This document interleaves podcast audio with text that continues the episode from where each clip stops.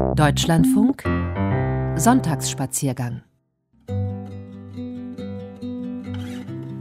Verstehen, wie andere denken und damit womöglich Verständnis zu entwickeln, warum andere so handeln, wie sie handeln. Nach dem Interview der Woche setzen wir dieses Denken fort und äh, reisen in ferne und nahe Länder, um dort zu verstehen, wie Menschen leben, welche ihre Werte sind und in welcher Weise sie ihre eigene Heimat sehen. Und so besuchen wir heute den Landsitz des ersten US-Präsidenten George Washington, Mount Vernon. Eine Brücke mit Geschichte, nämlich die Stari Most in Mostar. Wir erkundigen uns nach dem Nationalgefühl in Katalonien, aber wir gehen auch schnorcheln in Seen der holsteinischen Schweiz und machen uns äh, Gedanken über das Handgepäck, was so viele Menschen in die Schlangen zwingt und äh, die Prozesse aufhält. Äh, wollen Sie mitkommen? Das würde mich sehr freuen. Andreas Stopp ist Ihr Reiseführer.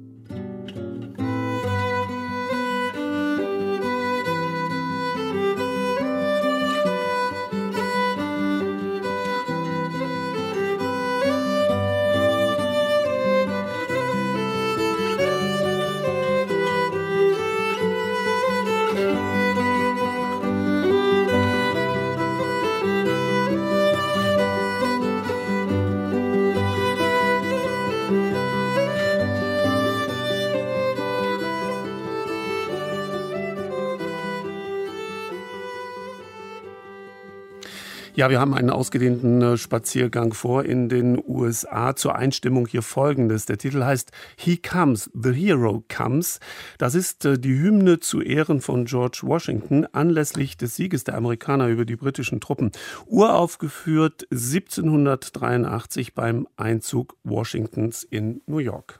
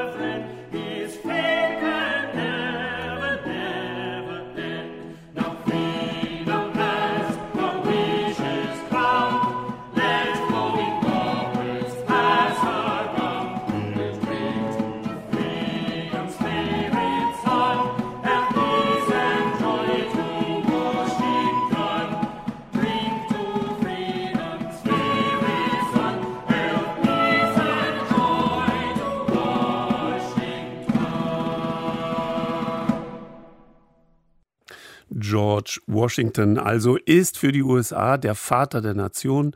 Statuen und Denkmäler im ganzen Land, Dollarnoten, Münzen, Briefmarken und anderer Devotionalien. Kitsch, ja, Kitsch ist auch dabei, manifestieren scheinbar seine Unantastbarkeit auf der anderen Seite des Atlantiks. Zentrum des Personenkults ist Mount Vernon, Landgut und Wohnsitz des ersten Präsidenten der Vereinigten Staaten und Sklavenhalters. Auch das muss man dazu sagen. Diese Seite des Nationalhelden wurde bisher eher ausgeklammert. Aber auf Drängen der afroamerikanischen Gemeinschaft spielen nun auch versklavte Menschen auf Mount Vernon eine wichtige Rolle. Michael Marek und Anja Steinbuch waren für uns dort vor den Toren der US-amerikanischen Kapital Washington, D.C.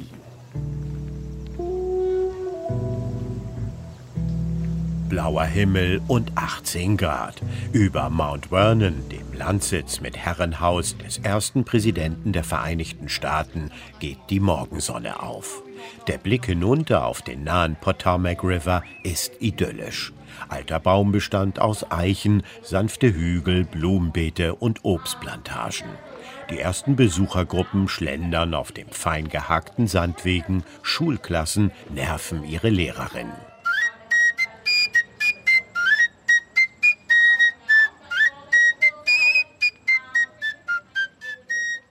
Vor der Covid-19-Pandemie pilgerten jährlich eine Million Menschen zu diesem nationalen Heiligtum, das nur 20 Kilometer südwestlich von Washington, D.C. im Bundesstaat Virginia liegt. Ein riesiges Gelände auf 200 Hektar, das entspricht etwa 280 Fußballfeldern, sind neben dem Gutshaus auch Stallungen zu besichtigen, Parks und Gärten, eine Whisky-Destillerie, ein Fischereibetrieb, Werkstätten und Sklavenbehausung. Das Anwesen war nicht nur repräsentativer Wohnsitz des Präsidenten, sondern auch eine florierende Plantage. Seit 1860 ist sie in Privatbesitz und wird nicht, wie sonst bei national bedeutsamen Kulturdenkmälern in den USA üblich, vom staatlichen National Park Service geführt. Matt Brinney arbeitet für die Mount Vernon Ladies Association, die Eigentümerin mit fast 400 Angestellten. You are standing right in the heart of wir befinden uns hier im Herzen der Plantage von George Washington, Mount Vernon. Links liegt der obere Garten, ein Lustgarten. Etwas weiter hinten rechts wird Gemüse und Obst angebaut. Und dann dort vorne, wir stehen auf dem großen Grün, eine große Rasenfläche, die dazu dient, die Pracht des Anwesens zu unterstreichen und die Gäste zu beeindrucken. Dort ist noch ein runder Rasen vor dem dreigeschossigen Herrenhaus im Kolonialstil. Nicht so groß wie ein Palast in Europa, aber es hat immerhin 21 Zimmer. It's a colonial American mansion, so it's not as large as a palace in Europe, but it's a 21-room mansion. 1754 pachtete der ehrgeizige Landvermesser und Autodidakt George Washington das Anwesen, bevor er es Jahre später kaufen sollte und zu einem repräsentativen Landsitz erweiterte. Washington sah sich selbst in erster Linie als Landwirt. Sicherlich war er der erste Präsident der Vereinigten Staaten, ein General, der die Kontinentalarmee anführte. Er war überzeugt, dass die amerikanische Landwirtschaft die beste der Welt sein könnte. Dafür testete er neue landwirtschaftliche Methoden. Weil Washington nie eine höhere Schule besucht hatte und Autodidakt war, ließ er sich Bücher aus Europa, aus England schicken, informierte sich über Fruchtfolgen, die hier in den Kolonien noch nicht so bekannt waren. When the sun go down, so glad when die körperlich schwere Arbeit, um so einen großen Betrieb wie Mount Vernon am Laufen zu halten, leisteten versklavte Menschen. Sie arbeiteten bis zu 14 Stunden am Tag. Auf den Feldern, trieben das Vieh zusammen, kochten und putzten für die Hausherren, mussten harte körperliche Strafen hinnehmen, wenn sie sich dagegen wehrten die Gründerväter der USA als Sklavenhalter, eine Tatsache, mit der sich die Nation und die Kuratoren von Mount Vernon nur langsam anfreunden konnten.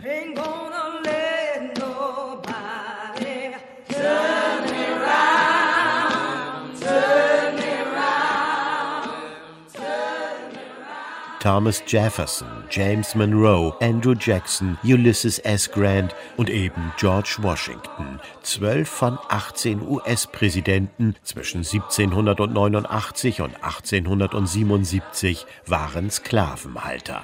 Damals war die Sklaverei eine Institution, ein System der Ausbeutung, der Ungleichheit, in dem man Menschen wie Eigentum besaß und sie mit körperlicher und seelischer Gewalt unterdrückte, ein System, das Menschen wie George Washington rechtfertigten, obwohl sie wussten, dass Sklaverei moralisch falsch war, erklärt Matt Brinney.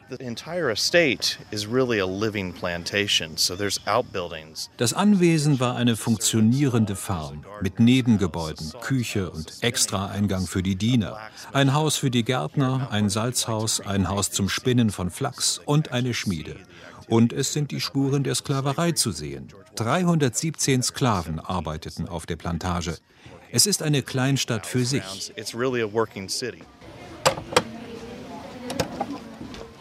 Kleinen Gruppen können auch die mit Originalmöbeln dekorierten Räumlichkeiten des Wohnhauses besichtigt werden. Vorbild für die Inneneinrichtung waren europäische Schlösser mit Bereichen für die Bediensteten, die Soldaten und den feinen Salon für die Generäle, erklärt Annette Ahrens, Tourguide mit deutschen Wurzeln. Hier wissen wir, dass der Washington Zeit verbracht hat mit Thomas Jefferson, George Mason, äh, Marquis Lafayette während ihrem Besuch hier. Und die Farben hier, manche aus Deutschland, äh, wir haben hier das sächsische Blau, nagelneue Farbe. Das Esszimmer grün war teuer, beeindrucksvoll wieder, von Kupfer hergestellt. Und hier saß man und hat man eine Mahlzeit zusammen genießen. Sheep, sheep, don't you know the road? Yes, my Lord, I. Bis heute ein Renner bei den Besucherinnen und Besuchern George Washingtons Gebiss. Der ruhmreiche General im Unabhängigkeitskrieg, Mitautor der Verfassung und erster US-Präsident, er hatte schlechte Zähne. Die ersten verlor er als 24-Jähriger, vermutlich als Folge einer Krankheit. 1789 bei der Vereidigung als Präsident soll er nur noch einen einzigen Zahn besessen haben. Also mussten Zahnprothesen her. George Washington gab Zeit seines Lebens vermutlich sechs in Auftrag. Als Rohmaterial dienten neben Elfenbein, Pferde- und Kuhzähnen auch echte Menschenzähne. Deren Lieferanten waren nicht nur Verstorbene, sondern, wie die detaillierten Haushaltungsbücher Washingtons zeigen, auch seine Sklaven. Deep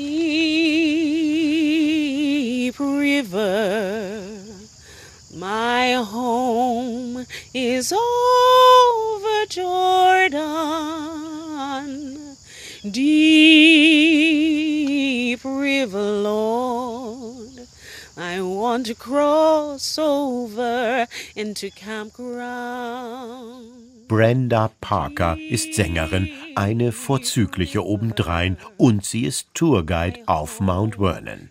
Die mit 40erin und Afroamerikanerin zeigt Besucherinnen und Besuchern auf dem riesigen Anwesen von George Washington die Schrotmühle, die Brennerei, die Gärten, den Bauernhof und sie erklärt historische Zusammenhänge, aber nicht als normaler Tourguide, Sie schlüpft in die Rolle einer historischen Figur, Caroline Branham, Sklavin von Washingtons Ehefrau Martha.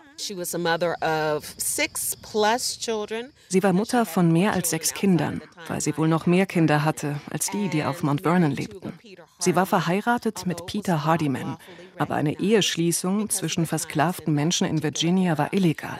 Ihr Lebensbund rechtlich nicht anerkannt. Damals hieß es, Eigentum darf kein Eigentum heiraten. Verstehen Sie, diese Menschen besaßen den Status von versklavtem Eigentum und nicht den einer Person. So sah Caroline Branhams Leben aus. That's how her life was led and everything. I grew up like a neglected weed. 1993 startete auf Mount Vernon die erste Slave Life Tour. Heute erzählen Guides wie Brenda Parker von ihren Recherchen über den Alltag der versklavten Menschen auf Mount Vernon, über Hauswirtschaft, Fischfang, Viehzucht, Feld- und Gartenarbeit auf dem Anwesen. Washington führte Buch über Ernten und erwirtschaftete Güter. Mehr noch, akribisch erfasste er die Anzahl und die Fähigkeiten der versklavten Menschen auf dem Landgut, wer im Laufe der Jahrzehnte geh- und verkauft wurde. Caroline just appears one day in the daily records as Caroline taucht einfach in diesen Aufzeichnungen auf, weil sie laut Vertrag Bettwäsche nähte für Sarah Flatfoot. Und das ist die erste Urkunde, die wir von Caroline Branham haben. Ich habe aufgrund der Aufzeichnungen herausgefunden, dass Caroline Branham eine Haussklavin war. Sie gehörte zu der Mitgift von Mrs. Washington ein Erbe aus ihrer ersten Ehe. Laut Gesetz durften Witwen lebenslang auf ein Drittel des Eigentums ihres verstorbenen Gatten zurückgreifen.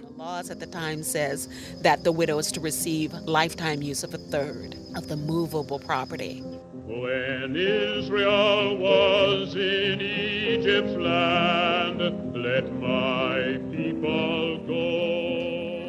Ihre Rolle sehe sie darin, all jenen, die als stumme Zeugen in historischen Tabellen und Aufzeichnungen auftauchen, eine Stimme zu geben, erklärt Brenda Parker. Denn einige Familien waren auf Mount Vernon über Jahrzehnte und Generationen versklavt, ohne dass die Geschichtswissenschaft irgendeine direkte Äußerung von ihnen gefunden hat. Was machten diese Familien, die hier lebten, dem Schrecken und der Unterdrückung der Sklaverei zum Trotz? Sie bemühten sich, ein quasi normales Leben zu führen, zwischen Rechtlosigkeit und Willkür, so Brenda Parker. I can talk about how these persons whom we identify as being human beings. Ich kann über diese Personen sprechen, als Menschen. Damals galten sie nicht als Menschen, sie wurden wie Inventar registriert. Sie wurden wie Möbelstücke mal hier und mal dorthin geschoben. Man konnte sie einfach weiterreichen.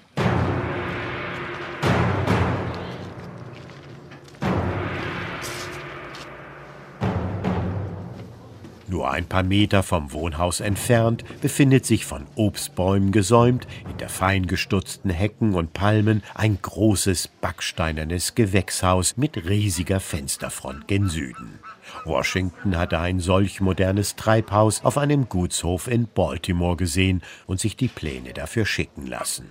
Draußen blühen Gladiolen, Rembrandt-Tulpen, Brombeerlilien und Schmetterlingskraut. Drinnen ist es warm genug für leuchtenden Oleander, Bananen und Limonen und sogar für Kaffeepflanzen. Matt Brainy one side, you're at the greenhouse. This is where Washington is experimenting with tropical plants and he's Dort ist das Gewächshaus, wo George Washington mit Tropenpflanzen experimentierte. Und gegenüber waren die Sklaven untergebracht. Zwölf Personen lebten hier, mehrere in einem Verschlag. Kinder schliefen auf dem Boden. Dort ist eine Feuerstelle zum Kochen. Es ist ein merkwürdiges Nebeneinander, Direkt hinter dem Garten sieht man, wie das Leben auf der anderen Seite der Mauer aussah.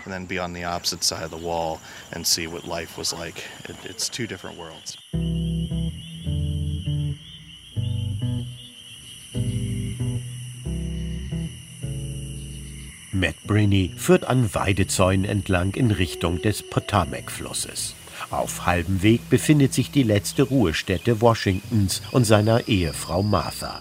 In einem geschmückten Mausoleum stehen hinter einer Absperrung zwei Särge aus Marmor. 200 Meter weiter entfernt, in einem Waldstück völlig unscheinbar, ein Sklavenfriedhof. Bis 1860 wurden hier mehrere hundert Afroamerikanerinnen und Afroamerikaner anonym beigesetzt. Acht Jahre lang haben wir hier archäologische Arbeit geleistet, um die Position der Leichen festzulegen, ohne die Totenruhe zu stören. Wir haben ein paar Zentimeter in die Erde gegraben, um zu sehen, ob eine Leiche vergraben wurde. Dann haben wir die Position der Leichen bestimmt. So konnten wir sehen, ob es sich um einen Erwachsenen oder ein Kind handelt. Wir haben das so gekennzeichnet, dass wir auch in Zukunft wissen, wo die Körper auf dem Gelände genau liegen. In the space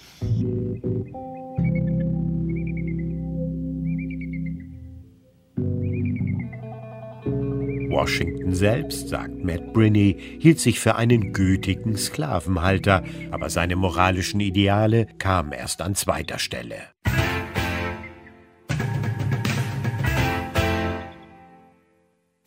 George Washington. Der Personenkult spiegelt sich auch in der Architektur des Herrenhauses wider. Außen zum Beispiel durch die Piazza, eine lange, drei Stockwerke hohe, überdachte, säulengestützte Terrasse mit Blick auf den Potomac-Fluss. Innen ein Meer von Büsten und Bildern siegreicher Kriegsherren, griechischen Göttern und natürlich sind überall Porträts des Hausherrn und Sklavenhalters zu sehen. Für Tourguides wie Brenda Parker keine leichte Aufgabe, diese Heldenverehrung kritisch einzuordnen. Washington is viewed as a god, a demigod. Washington wird als Gott verehrt, als Volksheld, über die Jahrzehnte zu einer Marmorstatue erstarrt. Wir haben daran gearbeitet, ihm einen neuen Rahmen zu geben, ihn vom Sockel zu stoßen, damit man sieht, dass auch er ein Mensch war, es ist schon merkwürdig. Die Aufgabe des Sklavenhalters war es ja, den Sklaven alles Menschliche abzusprechen. Er betrachtete sie als Eigentum. Und hier stehen wir, einige hundert Jahre später, und versuchen George Washington menschlichere Züge zu verleihen, damit wir von ihm lernen können. Von seinen Urteilen, von seinen Entscheidungen, von seinem Umfeld, von seinen Fehlern und von seinen Erfolgen. Learn from his mistakes Weniger Personenkult, mehr ungeschönte Aufarbeitung. Mit Hilfe von Brenda Parker und anderer afroamerikanischer Tourguides versucht die private Betreiberstiftung der Mount Vernon's Ladies Association ein neues Kapitel in der eigenen Geschichte aufzuschlagen. Doch noch immer stehen hier im Vordergrund der Bauer, Soldat, Staats- und Ehemann George Washington. Der Sklavenhalter wird erwähnt, die Brutalität der Sklaverei aber bleibt eigentümlich unsichtbar. Wohl kein Zufall. Von den mehr als eine Million Menschen, die alljährlich Mount Vernon besuchen, entscheidet sich nur etwa jeder Zehnte für die Tour Versklavte Menschen auf Mount Vernon. Tourguide Brenda Parker. It is mostly for white people and for people outside of the country. Das ist ein Ort für Weiße und für Gäste aus dem Ausland. Darunter sind viele Schwarze oder Farbige aus dem Ausland. Ich glaube, das ist so, weil sie nicht die ganze Geschichte kennen. Sie sehen in Washington weiter den Menschen auf der Dollarnote oder das Monument in der Hauptstadt. Dies ist ein Ort auf der Bucketlist, wo jeder hin muss. Einmal als Kind und dann nochmal als Erwachsener am Ende des Lebens.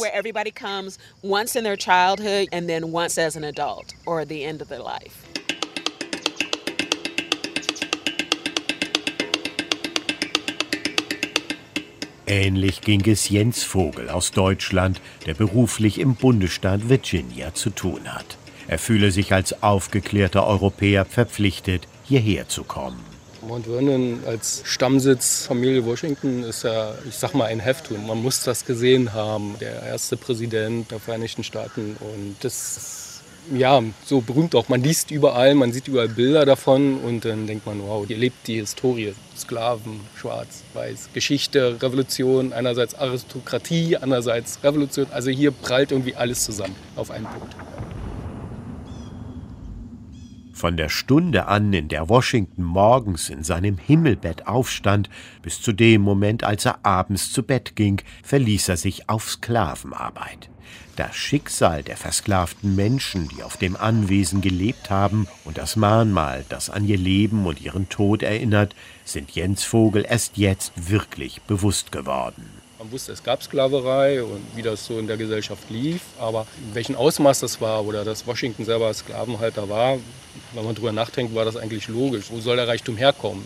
Jetzt hier wird es einem noch bewusster, weil es hier auch mit dem Mahnmal, aber auch mit den ganzen Gebäuden, wo die gelebt haben, gearbeitet haben, da wird einem erst klar, was für eine Welt um diesen Kern der Familie Washington war, die da gelebt hat und das ermöglicht hat.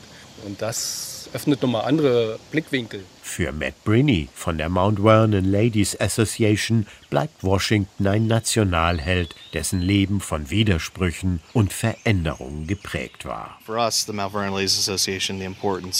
Für uns, die Mount Vernon Ladies Association, ist es wichtig, dass wir weiterhin diese Geschichten erzählen, damit sie nicht verloren gehen. Dadurch, dass wir Orte wie diesen haben, in dem wir die Landschaft erhalten, sie zugänglich machen, können wir die Geschichten der Sklaven teilen, denn sie erbrachten die Arbeit für die Familie Washington, um die Fundamente für die Gründung unserer Nation zu schaffen.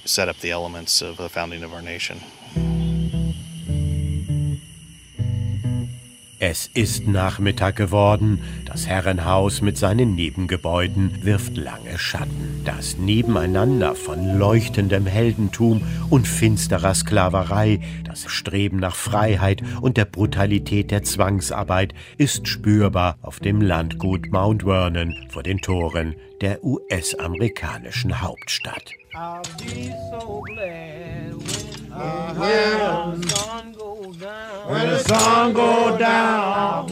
So glad when. Ich werde so glücklich sein, wenn endlich die Sonne untergeht, so singen sie hier am Ende des Berichtes von Anja Steinbuch und Michael Marek. Die beiden zeichneten Spuren der Sklaverei auf Mount Vernon nach dem Landsitz des ersten US-Präsidenten George Washington. Ein Ort der Heldenverehrung und eine Gedenkstätte, die über historische Zusammenhänge des Übervaters Washington aufklärt. Der Blick auf die Sklaverei, so haben wir erfahren, in der Geschichte der USA hat sich in den vergangenen 20 Jahren also verändert. Bis zu den Nachrichten lassen wir diese Eindrücke von Freiheit und Reichtum, Unfreiheit und bitterer Armut, die hier eng beieinander liegen, nachwirken und hören eine angloamerikanische Volksballade aus dem 18. Jahrhundert, The House Carpenter, und dann geht's gleich weiter mit dem Sonntagsspaziergang. I once could have married a king's daughter and could have been with her today, but I returned from the and it's all for the sake of you. If you could have married a king's daughter and could have been with her today, I think you are much to blame for your sake, for I am married to a house carpenter. If you'll forsake your house carpenter and will go away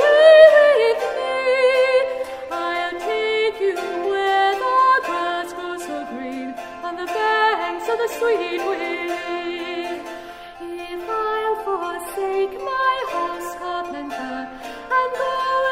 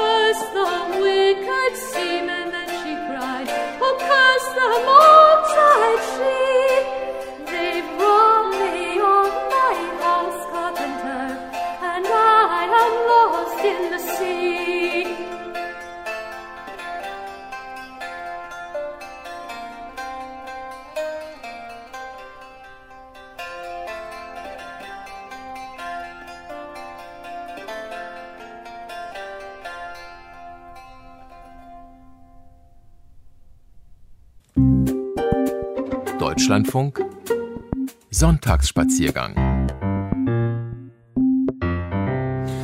Und da besuchen wir jetzt gleich eine Stadt, die offiziell eine Stadtgemeinschaft vereint, heute aber durch eine ethnisch-kulturelle Grenze geteilt ist. Mostar in Bosnien-Herzegowina ist getrennt in einen kroatisch-katholischen und in einen muslimisch-bosnischen Teil. Wie lebt es sich an einem Ort, dessen Bewohner durch Jahrhunderte alte ethnisch-kulturelle Konflikte in zwei Gruppen geteilt werden? Im symbolischen Mittelpunkt des äh, Rundgangs äh, steht die berühmte Stari Moste Brücke aus dem 16. Jahrhundert, die die zweigeteilte Stadt über die Neretva vereint. Und dann gehen wir noch schnorcheln in kühlen Seen und ins Herz Kataloniens. Aber erst diese bosnische Band hier mit einem traditionellen Tanzlied, zweiter Teil der Reisenotizen. Andreas Stopp im Studio.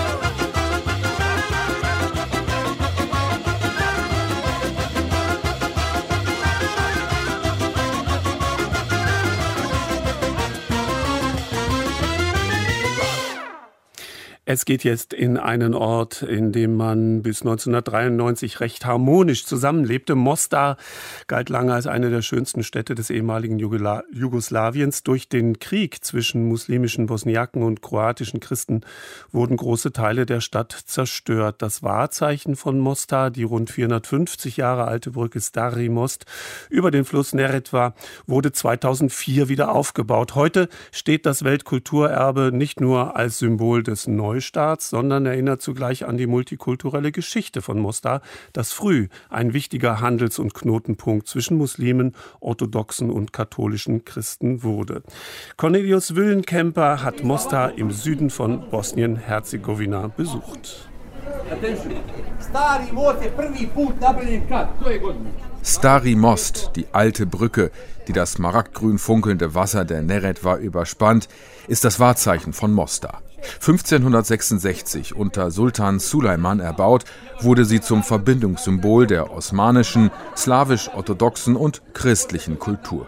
1993 wurde die Brücke im Bosnienkrieg 427 Jahre nach ihrer Errichtung zerstört.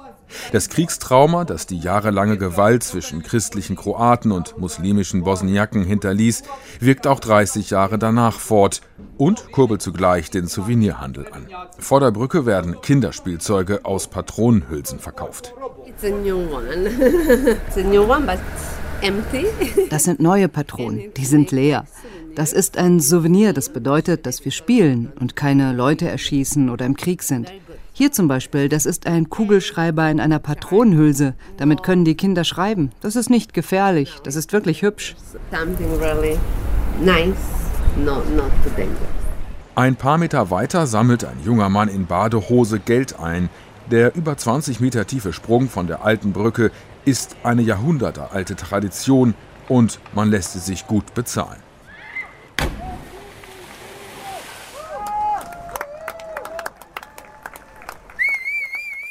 Die alte Brücke wird heute gern als Symbol der Versöhnung der früheren Kriegsparteien präsentiert. Einfache Antworten wie diese sind aber auch fast 30 Jahre nach Beginn des Bosnienkriegs mit größter Vorsicht zu genießen.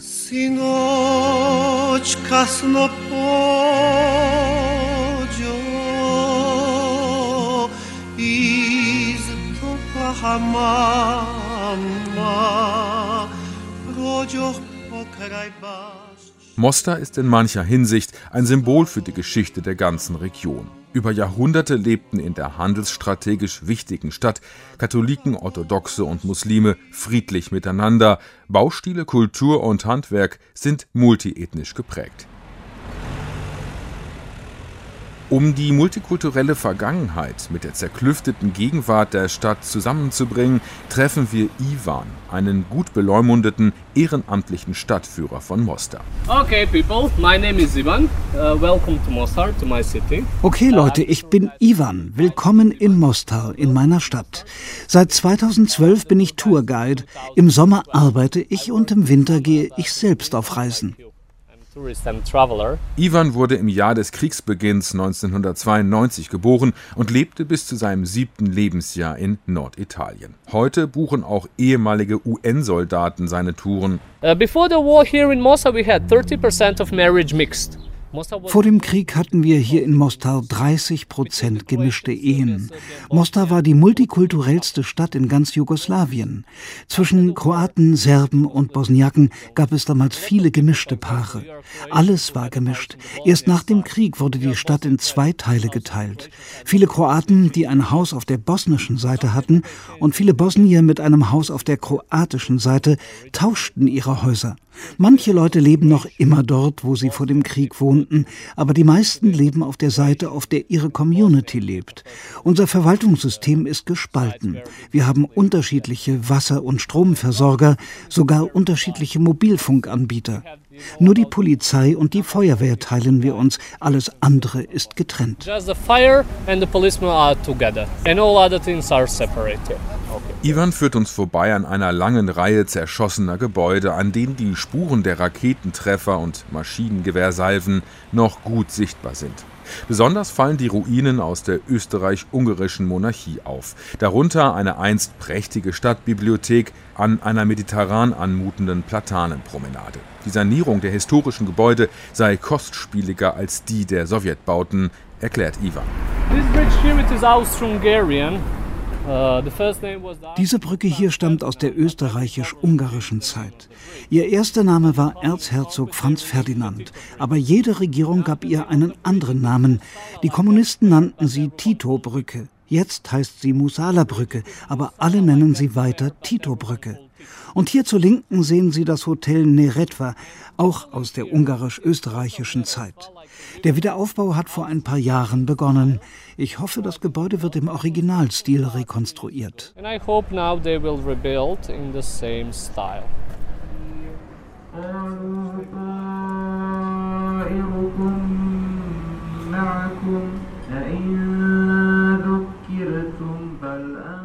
Später kehren wir noch einmal an die Stari Most, die alte Brücke, zurück. Am östlichen, muslimisch geprägten Ufer der Neretva zeigt seit einigen Jahren das Museum Herzegowina eine gut aufgearbeitete Dokumentation zum Bau der Stari Most, ihrer Geschichte und der Zerstörung sowie dem Wiederaufbau. Ibrahim Disda ist einer der Verantwortlichen des Museums. Wir treffen ihn in einem der drei historischen Türme. Hier im Turm wurden die Besatzungsleute stationiert. Später konnten sich diese äh, Besatzungsleute hier zur Ruhe setzen, ihre Familien gründen. Daher haben sie auch hier ihre Häuser gebaut und äh, von den äh, Vorgesetzten auch Landstücke bekommen, die sie bearbeiten können. Das ist eigentlich der Ansatzpunkt über die Weiterausdehnung der Stadt Mostar. Bei den Rekonstruktionsarbeiten der Brücke entdeckte man archäologische Überreste der verschiedenen Bauphasen und damit auch der technologischen und wirtschaftlichen Entwicklung. Die Stari Most, die einst höchste Bogenbrücke der Welt, die Sultan Suleiman 1566 erbauen ließ, hatte einfache Vorgänger aus Holz. Ibrahim führt uns eine enge Treppe hinab in die Katakomben der alten Brücke. Also wir befinden uns jetzt hier unterhalb des äh, Mesjid Selim. Mesjid ist eine Moschee, nur ohne Minarett.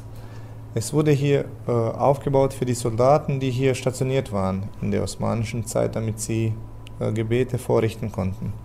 Eigentlich war dieser ganze Raum hier bis 2000 nicht bekannt und äh, nach den äh, Angaben der Archäologen waren das hier Schlafräume für diese äh, Soldaten, die stationiert waren. Dass hier über 400 Jahre später einmal ein erbarmungsloser Krieg zwischen Moslems und Christen toben würde, hätte damals wohl niemand gedacht. Bis heute sei die Brücke kein Zeichen der Versöhnung, weil es nie eines der Trennung gewesen sei, meint Ibrahim und weist darauf hin, dass die Brücke, die für Fußgänger und Pferdewagen gebaut wurde, im Bosnienkrieg keinerlei strategische Bedeutung hatte. Die alte Brücke ist eigentlich die Stadt Mostar. Jeder identifiziert sich mit der Brücke. Bloß es wurde sehr viel daran gesetzt, dass es politisiert wurde. Meint Ibrahim und erklärt den Wiederaufbau der Brücke dann doch noch zum Symbol einer Annäherung zwischen Kroaten und Bosniaken. Auch immer mehr Kroaten aus Mostar kommen einfach mehr äh, in die Altstadtzone, besuchen mit den Freunden und verkehren hier mehr was nicht in den Jahren zuvor der Fall war. Also man sieht, dass sich vieles doch geändert hat. Mit dem Bau der Brücke sind auch sehr viele Touristen in die Stadt und in die Gegend von Herzogungen gekommen. Die Touristen sind die besten Fürsprecher über ein Land, eine Stadt, eine Kultur, ein, ein Erlebnis. Sinoć kasno Für Mostar ist die Brücke eine Chance. Nicht nur steht sie für die Identität der einst schönsten Stadt des ehemaligen Jugoslawiens, sie zieht auch Besucher an, die die Stadt dringend braucht, weil ihre einst florierende Industrie dem Krieg zum Opfer fiel. Vor den Reisebeschränkungen wegen der Pandemie zählte man hier 1,5 Millionen Besucher pro Jahr. Jetzt wiederum macht sich der Krieg in der Ukraine bemerkbar, denn viele Touristen aus Osteuropa wollen derzeit ihr Land nicht verlassen, meint Ibrahim. Dennoch setzt er auf den Tourismus in Mostar und in der vielseitigen natürlichen Umgebung der Stadt zwischen Adria und Bergwelt. Denn von den Besuchern würden alle Bewohner der Stadt gleichermaßen profitieren, egal welcher Konfession und ethnischen Herkunft sie sind. Već u srebrni brik zahvatila vode, pa niz bašću đule zaljevati ode. Pa niz bašću đule zaljevati ode.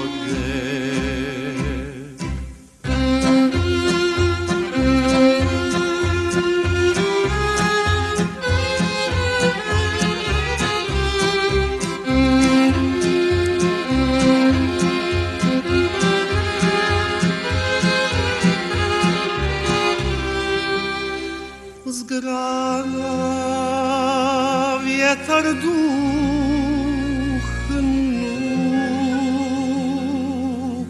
pa niz pleći puste rasplete joj one pletenice guste zamirisa kosa ko zumbli plavi, a meni se krenu buret u glavi. Ne posrnu mojega mi dina al mene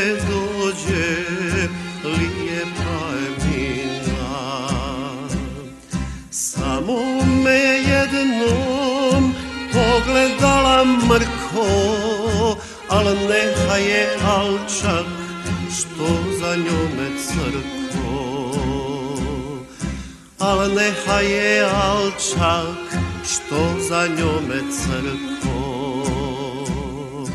Ašik, ajša, javaša, konja jaše, subaša. Ašik, ajša, javaša, Konya yaşı Subaşa Umro stari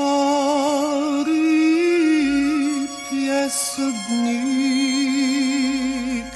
Umrla je mirna Ostala je pusta. Bašća od jasmina Salomljen je i brik Uvelo je cvijeće Pjesmo je mi Nikad umrijet neće.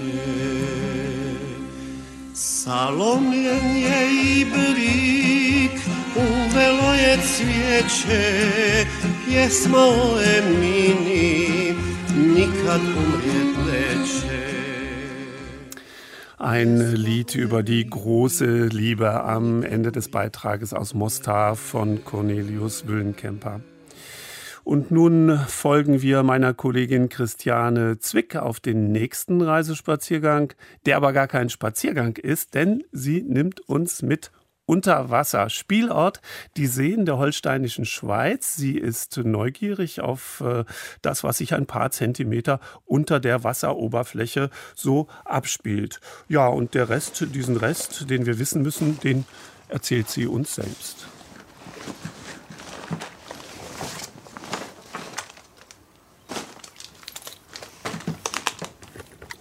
Mehr kann jeder, denke ich, als ich fürs Wochenende meine Schnorchelbrille einpacke. Ein paar Tage will ich in die holsteinische Schweiz. Nicht an die Nordsee, nicht an die Ostsee, sondern in die Mitte. Südlich von Plön liegen Seen im Dutzend. Jeder etwas anders und fast alle haben eine Badestelle. Und wo es keine gibt, findet sich trotzdem ein Weg ins Wasser. Super erholsam, extrem beschaulich.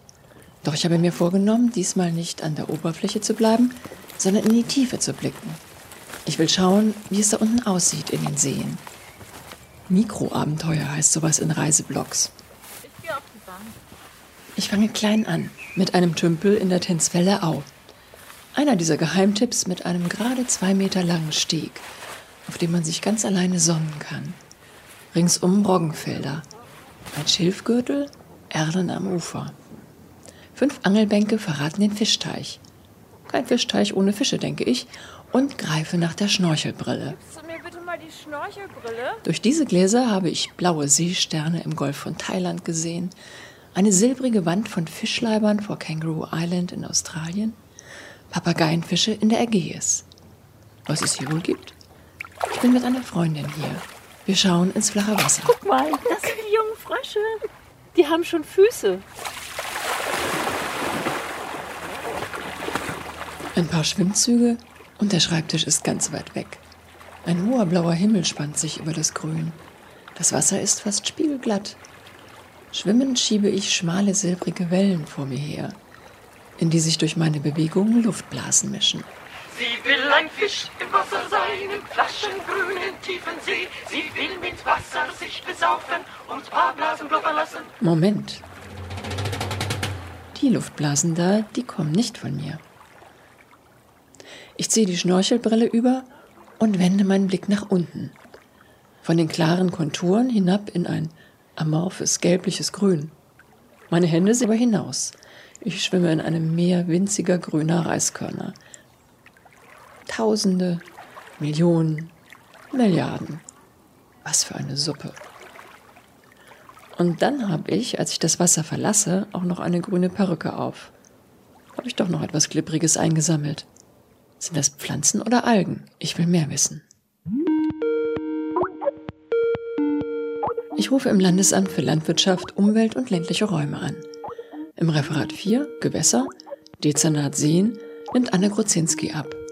Sie leitet das Seenuntersuchungsprogramm in Schleswig-Holstein und weiß, was in diesen Seen schwimmt und wächst.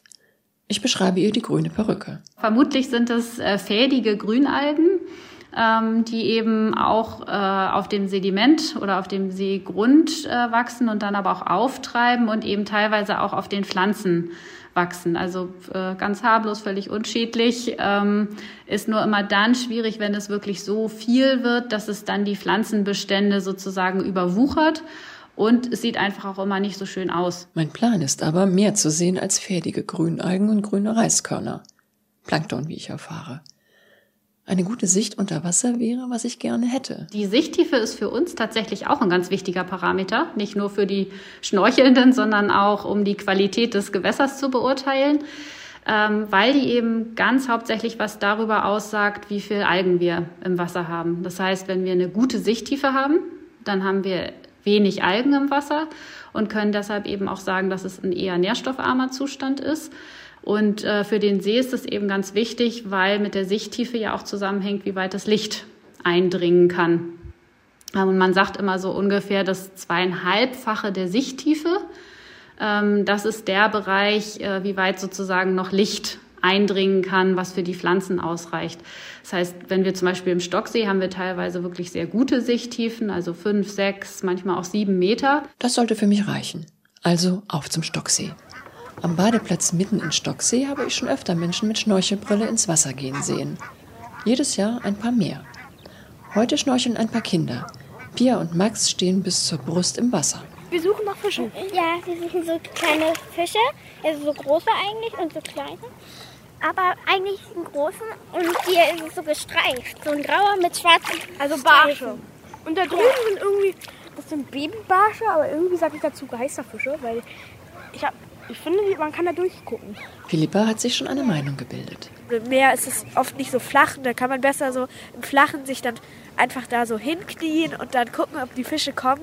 Und dann schwimmen die halt auch um einen herum, aber im Meer sieht man halt oft auch noch mehr verschiedene Arten von Fischen. Ich streife die Schnorchelbrille über und kaum, dass ich die Nichtschwimmerzone verlasse, sehe auch ich die gestreiften Babybarsche und ein paar winzige silbrige Maränen. Beim Seitwärtsschwimmen remple ich aus Versehen Pia an, die sich noch nicht satt gesehen hat. Ja, ich habe schon mal einen eingefasst. Echt? Ja. Da drüben sind sogar Horden davon. Von denen. Wie fühlt sich das an? Äh, äh, so, so glatt. Ich merke, dass mir die Fische vertrauter sind als die Wasserpflanzen. Ich erreiche einen Unterwasserwald dünner Stiele, auf denen auf Abstand eiförmige Blätter sitzen. Wie Ketten, die zur Oberfläche wachsen. Philippa hat sie auch gesehen. Da sind ganz viele Pflanzen im Wasser, so. Aber für den See war der eigentlich, hatte der schon so ganz klares Wasser. Das finde ich auch. Und denke, da müsste man doch auch noch ein paar größere Fische sehen können. Schließlich sind auch Angler auf dem See unterwegs in Ruderbooten. Aber Angler und Schnorchlerinnen meiden einander. Es sei denn, man trifft sich an Land. Tags drauf, am Montag, gehe ich vor der Arbeit in mein Stammcafé. Ich lasse mir einen Espresso brauen und erzähle vom Schnorcheln. Es stellt sich heraus, der Barista ist auch hinter Fischen her. Der Stöbel kommt aus einer Anglerfamilie und angelt seit er vier Jahre alt ist. Er sollte wissen, wo und wann sich die großen Fische sehen lassen. Wir setzen uns vors Café. Es hängt natürlich auch mal so ein bisschen damit an, wie das Wetter ist. Ob du jetzt einen Wechsel hast von gutem Wetter auf Schlechtwetter, dann sind die meistens die Fische nicht so aktiv, eher träge. Und ich mache mich meistens auch online immer schlau, so nach Gewässerkarten, wo man welche Tiefen hat vom Seen oder auch vom Flüssen. Dadurch kann man auch schon mal ein bisschen so schauen, wo könnte der Fisch stehen, wo nicht. Jetzt will ich es genau wissen. Wo steht der Hecht? Der ist ein Promi unter den Süßwasserfischen, weil er ein Raubfisch ist und ziemlich groß wird, was sich auf Anglerfotos immer gut macht. Dave gibt mir ein paar sachdienliche Hinweise. Zum Beispiel wenn du umgestürzte Bäume in Gewässern hast oder sowas, in den Zweigen dann unter Wasser, da verstecken sich auch ganz gerne Hechte und auch Barsche. Und wenn man im Gewässern so eine Kanten hat vom flacheren, wo es dann sehr, sehr ins Tiefe geht, da verstecken sich meistens auch welche in Ticken tieferen. Wenn die kleinen Fische dann aus dem Flachen ins Tiefere rübergehen, dann können sie aus dem Hinterhalt äh, auch zuschlagen. Auch Seerosenfelder ziehen Hechte an, sagt Dave. Oder das Schilf in Ufernähe, in dem sich die Beute, die Jungfische, gerne tummeln. Ich ziehe mir auch eine Gewässerkarte aus dem Netz und checke die Höhenlinien. Bei der Badestelle im Wald gibt es einen Unterwasserberg. Am nächsten Wochenende gehe ich dort ins Wasser. Wieder eine völlig andere Landschaft unter Wasser. Ein Geflecht aus dunklen Weidenwurzeln zieht sich durch den hellen Sand. Viele Teichmuscheln und Schnecken. Immer wieder schaue ich einem Fisch in die Augen. Ich mag es ihnen beim Futtern zuzusehen, wie sie an Halmen knabbern oder beim Gründeln immer wieder den Sand ausspucken. Olivgrün sind sie, wahrscheinlich Schleie. Ich lasse Hechte Hechte sein und folge den Fischlein und lasse mich treiben. Ja, also zum äh, Urlaub am Meer nehmen viele ihre Schnorchelbrille mit. In heimatlichen Seen sind keine tropischen Feuerfische oder Koralle zu erwarten. Aber Schnorchelnde hierzulande ernten verwunderte Blicke. Es gibt allerdings immer mehr von ihnen. Unsere Reporterin Christiane Zwick ist eine von ihnen. Badeseen in Schleswig-Holstein, in denen es sich schnorcheln lässt. Wir hören ein Quartett aus Schleswig-Holstein mit der Vertonung eines Gedichtes von Hein Hoop, plattdeutscher Dichter. Bis 1987 hat er gelebt, aus Eiderstedt, Tolat.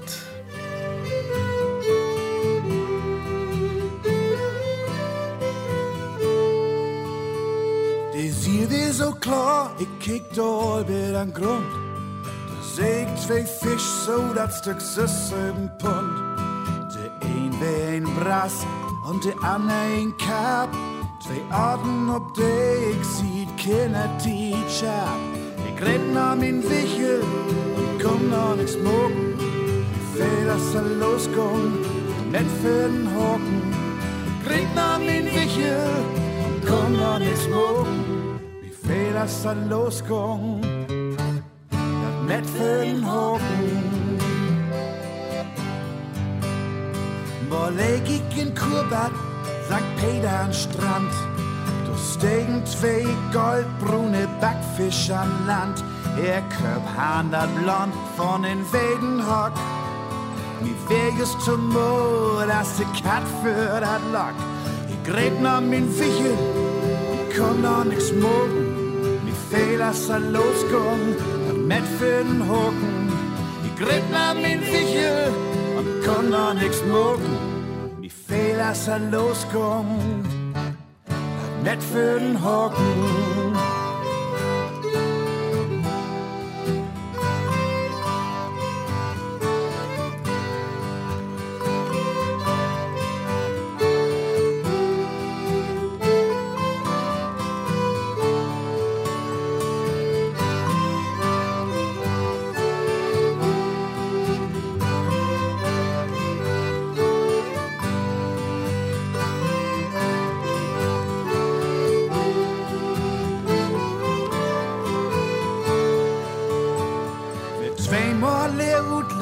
schall Dorbi wat leeren. Zum dritten Mal darf mir das nicht mehr passieren. Ich komm gut ob Metten, wie Dach und wie Nacht. Heft mir in de Marsche in grot Metten farm Pacht. Hüt Windel dat Metten, in Bodig und Pott. Laut Zahns zu Lot, min Wichel ist rot. Hüt Windel dat Metten, in Bodig und Pott. Bloot Zahns zu Lot, min Wichel ist rot. Nun, wir müssen Norddeutschland verlassen, denn wir haben noch zwei Reisespaziergänge vor uns. Für die meisten Reisenden besteht Katalonien aus Barcelona und der Costa Brava.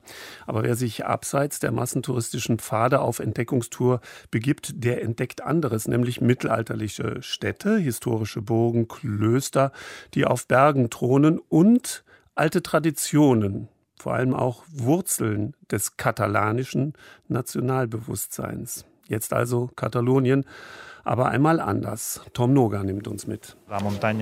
Diesen Berg trägt jeder Katalane im Herzen und in seinen Gedanken. Esteban Puyol blickt auf einen Koloss mit mehr als 30 Felsnadeln. Die Spitzen tragen illustre Namen. Die Mumie, der Elefant, der Mönch, der Wächter oder die Schwangere. Unterhalb des Berges die katalanische Senke, die Tiefebene im Hinterland der Metropole Barcelona. Bei guter Sicht blickt man von hier oben, von den Pyrenäen bis hinunter zum Mittelmeer. Seine Form ist außergewöhnlich, auch sein Name, Montserrat. Mont bedeutet Berg auf Altkatalanisch und Serrat zerklüftet. Esteban steht auf einem Platz unterhalb der Felsnadeln. Vor ihm zwei wuchtige, sandsteinfarbene Gebäude. Die Kirche Santa Maria de Montserrat mit ihrem rechteckigen Turm und dahinter das gleichnamige Kloster. Die Geschichte des Klosters geht ins Jahr 1025 zurück. Damals hat ein unbekannter Mönch die Bruderschaft begründet, die bis heute besteht. Mit Unterbrechungen war Montserrat immer ein Kloster der Benediktiner. Den Mönchen untersteht das Heiligtum und damit auch die Jungfrau von Montserrat, im Volksmund La Moreneta. La Moreneta ist eine Madonnenfigur, ein mit Blattgold überzogenes Abbild der Gottesmutter Maria, knapp einen Meter hoch. Ihren Namen auf Deutsch, die kleine Braune, hat sie erhalten, weil die Holzfarbe oxidiert und nachgedunkelt ist. La Moreneta ist die Schutzheilige der autonomen Region Katalonien. Gläubige Katalanen pilgern einmal im Jahr auf den Montserrat. Per Aragonés, der Regierungschef Kataloniens, macht ihr ebenso seine Aufwartung wie die Fußballspieler des FC Barcelona. Katalonien strebt nach Unabhängigkeit. In einem Referendum vor fünf Jahren hat sich eine Mehrheit von 90 Prozent für die Loslösung von Spanien ausgesprochen. Allerdings bei einer Wahlbeteiligung von nur 43 Prozent. Das spanische Verfassungsgericht hat das Referendum für ungültig erklärt. Führende Mitglieder der damaligen Regionalregierung sitzen wegen Aufruhr im Gefängnis oder sind im Exil wie Carles Puigdemont, der ehemalige katalanische Regierungschef. Aber der Traum von der Unabhängigkeit der lebt weiter. Auf dem Montserrat, auf dem wie selbstverständlich die katalanische Flagge weht. Gelbe und rote Querstreifen, rechts ein blaues Dreieck, darin ein fünfzackiger weißer Stern. Auch in Cardona. Das Schloss von Cardona thront weithin sichtbar auf einem Hügel. Trutzig, sandfarben, umgeben von hohen Mauern. Claudia Aro ist Historikerin und führt durchs Schloss. Von hier oben sehen wir, wie leicht sich vom Schloss aus die ganze Gegend um das Dorf Cardona kontrollieren ließ. Im Süden erkennen wir den Montserrat und im Norden die ersten Gipfel der Pyrenäen. Und wir haben das ganze Dorf im Blick. Wir erkennen den mittelalterlichen Kern mit seinem chaotischen Gewirr an Gassen und die neueren Wohnviertel. Die neueren Wohnviertel sind im rechten Winkel angelegt, wie in vielen spanischen Städten. Claudia dreht sich um und blickt auf einen kleinen Hügel. Er schillert in Weiß, Rot und Blau. Heute baut hier nur noch eine kleine Firma Salz ab. In den 50er und 60er Jahren des letzten Jahrhunderts haben bis zu 1000 Kumpel in den unterirdischen Stollen gearbeitet. Die größte Bedeutung hatte der Berg aber viel früher, im Mittelalter. Schon davor war Salz ungemein wertvoll. Die Römer nannten es weißes Gold. Es war so wertvoll, weil sich damit Lebensmittel konservieren ließen. Im Mittelalter nutzten die Menschen es sogar als Zahlungsmittel. Daher kommt das spanische Wort für Gehalt, Salario. Damals wurde buchstäblich mit Salzbrocken bezahlt. Die Schlossherren, die Familie Volk de Cardona, wurden durch die Salzmine unfassbar reich. Sie schaffen den Aufstieg von Grafen zu Herzogen. Das war damals ein Riesensprung. Man nannte sie die Könige ohne Krone. Sie hatten kein Reich, waren auch nicht gekrönt, aber sie waren wohlhabender als die Könige damals. Sie lebten königlich. Auch Cardona ist eng mit der Geschichte Kataloniens verknüpft. Anfang des 9. Jahrhunderts sammelte sich hier das Heer der Karolinger, um Barcelona von der maurischen Besetzung zu befreien. In der Folge entstanden Grafschaften in Urgell, Cerdanya, Girona und Barcelona. Deren Vereinigung markiert den Beginn des katalanischen Nationalbewusstseins. Und unter der Krone Aragons und später Spaniens konnte sich Katalonien seine Eigenständigkeit bewahren. Bis zum Spanischen Erbfolgekrieg Anfang des 18. Jahrhunderts, nach dem Tod von Carlos II., dem letzten Habsburger, auf dem Thron in Madrid. La Corona Katalonien stand auf Seiten der Habsburger gegen Philippe V einen Franzosen aus dem Geschlecht der Bourbonen. Seit diesem Krieg waren alle spanischen Könige Bourbonen. Auch der aktuelle ist einer. Den spanischen Erbfolgekrieg haben wir verloren. Aber er ist ein Symbol für den Widerstand Kataloniens in einem Konflikt, den wir bis heute mit der spanischen Krone haben. Am 11. September, unserem Nationalfeiertag, gedenken wir des Falls Barcelonas in diesem Krieg. Und am 18. September des Falls Cardonas. Hierhin hatten sich die letzten Widerstandskämpfer gegen die spanischen Truppen zurückgezogen. Jedes Jahr am 18. September findet in der ehemaligen Schlosskirche eine Gedenkfeier statt. Den Rest des Jahres schlummert Cardona vor sich hin. Touristen besuchen das Schloss zwar, aber nicht in Massen wie in Montserrat. Und fast nur Katalanen. Manche übernachten auf dem Berg. Im Schloss betreibt die staatliche Hotelkette Paradores de España ein Hotel. Paradores sind besondere Hotels in historischen Gebäuden oder an historischen Orten. Cardona ist beides.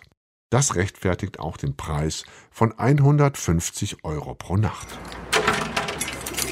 Der Einstieg in die Eiskeller von Solzona sieht aus wie der Eingang zu einem Parkhaus. Ein Kasten aus Plexiglas, in dem eine gefließte Treppe hinabführt.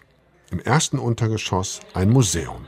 Auf Schautafeln und in einem Video wird das System der Eiskeller erklärt. Von dort geht es über eine steile Eisenstiege hinab ins Gewölbe. Unten ein zylinderförmiger Raum. Gemauerte Wände, 20, 30 Meter hoch. Auf halber Höhe eine Tür. Die ersten Schichten Eis, erläutert Ivan Montaner, wurden von unten gestapelt. Die zweiten durch diese Tür und die dritten schließlich durch eine Luke in der Decke. Entnommen wurde das Eis in umgekehrter Reihenfolge. Las pozas de hielo están localizadas en, en cualquier población Eiskeller wie diesen gab es früher im ganzen Land. Von November bis März wurde das Eis in den Bergen geschlagen, zu Blöcken geformt und hier eingelagert. In den Sommermonaten wurde es verkauft an Ärzte und Krankenhäuser, aber auch an Privatpersonen zum Kühlen von Lebensmitteln. Was wir vor uns sehen, ist ein Modell. Die Blöcke liegen auf Holzscheiten, dazwischen Stroh. Zwischen den Scheiten kann Schmelzwasser abfließen und das Stroh verhindert, dass die Blöcke aneinander kleben. Der Eiskeller ist die Touristenattraktion von Solsona. Der einzige, der auf der iberischen Halbinsel besichtigt werden kann. Auch in Deutschland sind nur wenige erhalten geblieben. Solsona war einmal eine bedeutende Handelsstadt, gelegen am Fuße der Pyrenäen an einer Handelsroute, die aus Nordafrika durch Spanien nach Frankreich und England führte. Dem Reichtum früherer Jahre begegnet man in Solzonas Altstadt auf Schritt und Tritt. In den engen mittelalterlichen Gassen stehen üppig verzierte Häuser dicht an dicht. Auf lauschigen Plätzen spenden steinerne Brunnen Wasser. Am Rande der Altstadt ausladende Wohnhäuser mit riesigen Toren aus schwerem Eichenholz. Die Vorderseiten sind nach Norden ausgerichtet, erläutert Ivan. Die Rückseiten, etwas tiefer liegend, nach Süden. Im Sommer bewohnten die alten Familien den vorderen, kühleren Teil des Hauses, im Winter den hinteren, wärmeren. Die Dachbalken sind mit Dämonenköpfen verziert. Sie sollen böse Geister fernhalten.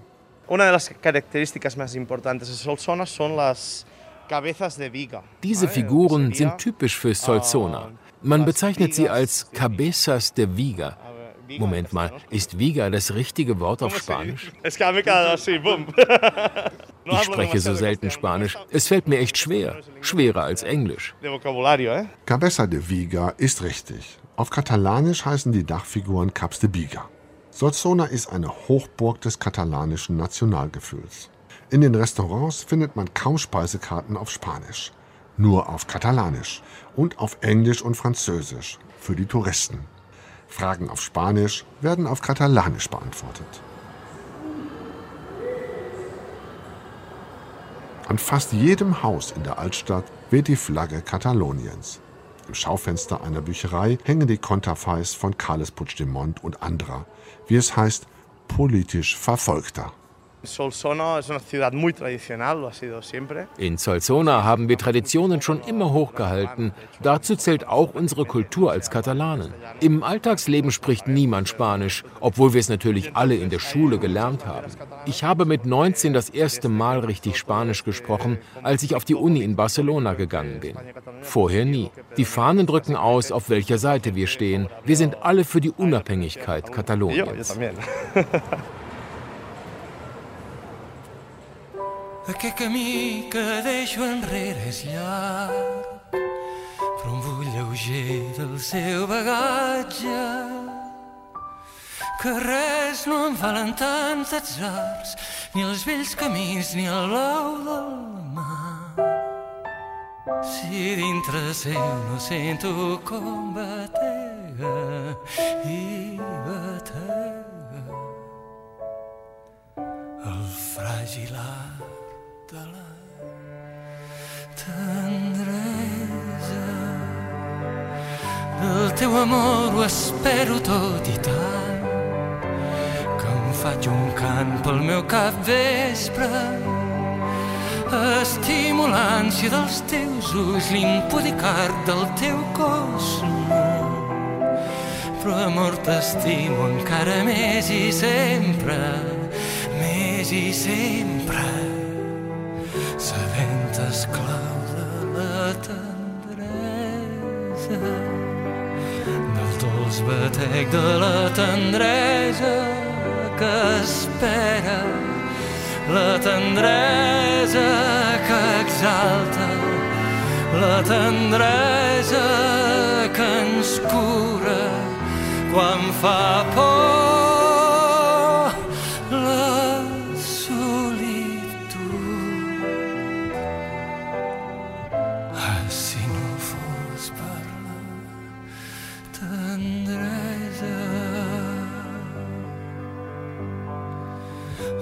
Món que visc sovint el sento meu i sé els perquès d'una revolta. Misèria i guerra, fam i mort, feixisme i odi, ràbia i por. Rebuig un món que plora aquestes penes,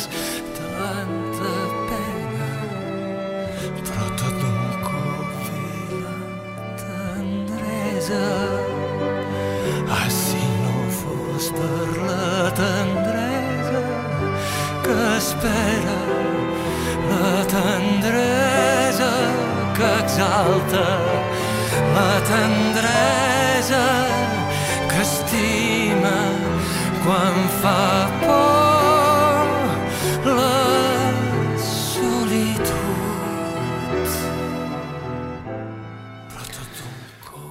Ein katalanisches Liebeslied. Ach, wenn es die Zärtlichkeit nicht gäbe. Das Risiko, im deutschen Flugsommer frustriert auf dem Boden zu bleiben, ist entschieden zu groß. Reden wir nicht lange drum herum. Natürlich nervt es ohne Ende, sich am Flughafen die Beine in den Bauch zu stehen, nur weil nicht genügend Sicherheitspersonal vorhanden ist. Aber liegt es nur daran, Klaus Deuse? Andererseits, und jetzt fassen sich bloß nicht verdattert an den Kopf, haben die Urlauber offenbar selbst zu diesem Chaos beigetragen, ohne Wenn und Aber. Zwar nicht von heute auf morgen, sondern im Zuge der Zeit bis eben zum Sommer 2022. Kein Witz. Jedenfalls nicht aus Sicht von Olaf Schmidt, einem erfahrenen Bereichsleiter des Sicherheitsunternehmens Frasek, der mit erschreckenden Wahrheiten über touristische Verhaltensmutationen nicht länger hinter dem Berg halten mochte. Also, woran liegt's? Ganz einfach, die Urlauber schleppen einfach zu viel Handgepäck mit in den Flieger. Früher hätten die meisten immer nur ein Handgepäckstück mit dabei gehabt, aber heutzutage rücken sie mit sage und schreibe drei Stück an, wohlgemerkt pro Nase. Da wird einem beim Nachrechnen im Kopf glatt schwindelig, wenn man herausfinden will, wie lange es dauert, das mitgeschleppte Gerödel einer vierköpfigen Familie vor dem Abflug nach Mallorca sicherheitstechnisch zu checken. Über die Ursachen muss man übrigens nicht lange nachdenken, weil die Urlauber schlicht und ergreifend extra Gebühren sparen wollen, die die Airlines für aufgegebenes Gepäck erheben. Daraus könnte man jetzt schlussfolgern, wer an der falschen Stelle spart, der muss eben länger warten und notfalls den Flieger verpassen, basta, selbst schuld. Außerdem haben viele Reisende noch unerlaubte Sachen dabei. Nicht zwingend geladene Revolver, aber immerhin Flüssigkeiten in nicht genehmigten Mengen. Zulässig sind schließlich nur 100 Milliliter in Flaschen und Tuben. Und was schleppen die Leute in ihrer Unkenntnis an? Lebensmittel, die auch als Flüssigkeiten gelten, zum Beispiel Honig und Weichkäse. Nehmen wir nur einmal an, dass jemand für sein Leben gern Tzatziki mit reichlich Knoblauch, einen schmelzigen Gewürzkamembert oder einen Harzer Roller futtert und das Zeug als Imbiss mit in den Flieger nehmen will. Da würden beim Auspacken über den Wolken aber echte Duftkampfstoffe frei. Und damit zu den verbotenen Gegenständen. Wie schon erwähnt, Revolver oder Macheten haben nichts in einem Urlaubsflieger verloren. Das sollte weitgehend bekannt sein.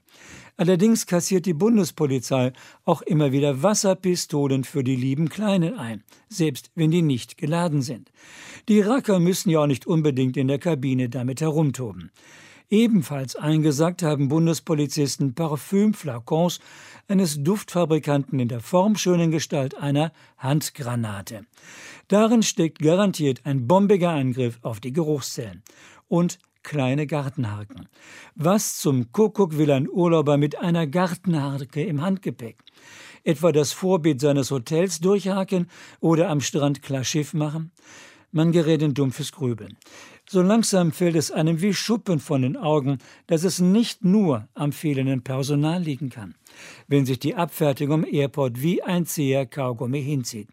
Also lassen Sie Wasserpistolen, granatenförmige Flakons, Harzerroller und Gartenhaken besser zu Hause und beschränken sich auf nur ein Handgepäckstück. Dann sollte es beim Sicherheitscheck zügig flutschen oder auch nicht. Womöglich fehlt es tatsächlich völlig überraschend doch an Personal.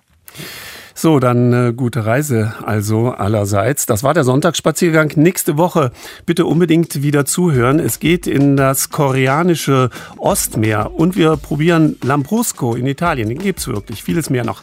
Andreas Stopp aus dem Studio 1 wünscht einen schönen Sonntag.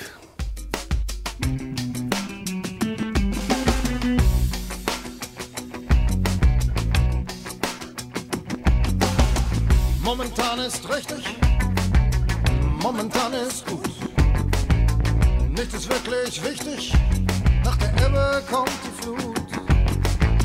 Am Strand des Lebens, ohne Grund, ohne Verstand.